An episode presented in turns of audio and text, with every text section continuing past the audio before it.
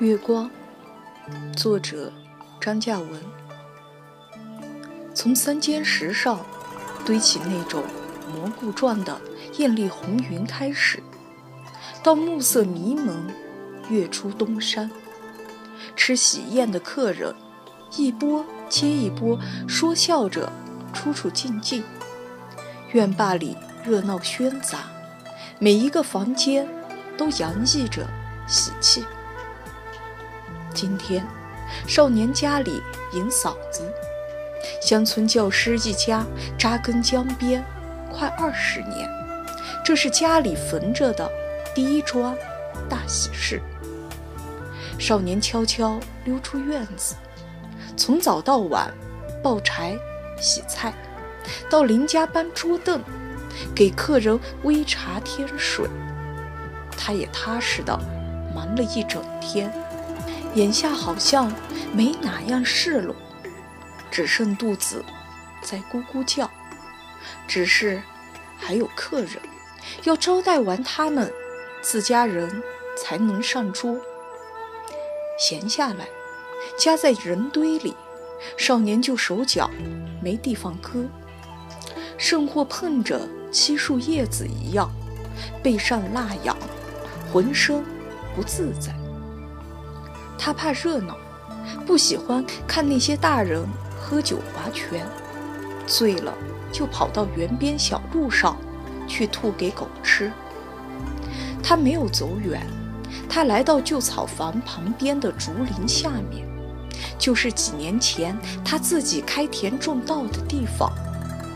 竹林静谧，旁边的芭蕉树在轻轻摇晃。他打开揣在身上的书本，蘸点口水，翻开。一开始有些费力，他眨巴双眼，慢慢让自己适应。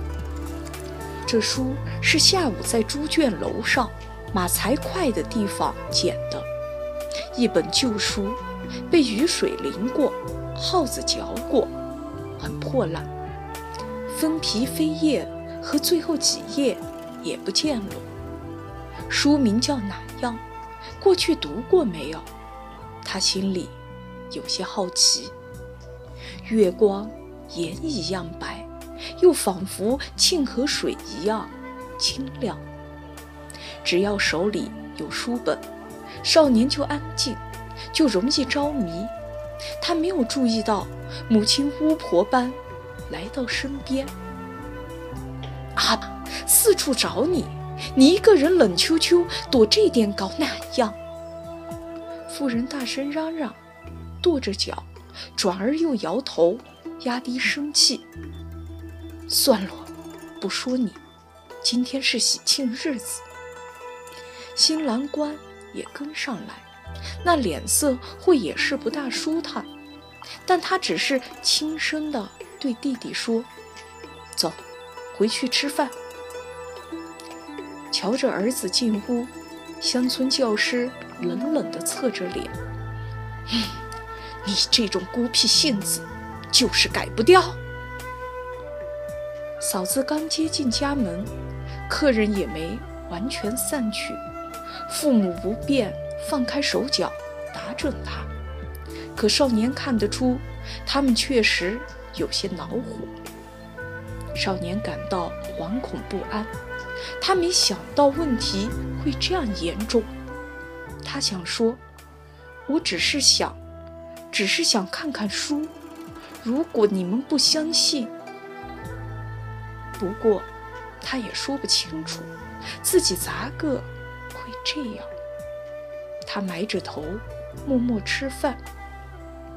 气灯、火把相继撤落，歇掉，月光刹那间。晴满庭院，少年放下筷子，揉揉眼睛，他又有点迷糊起来。盐一样白的月光，沁河水一样清亮的月光。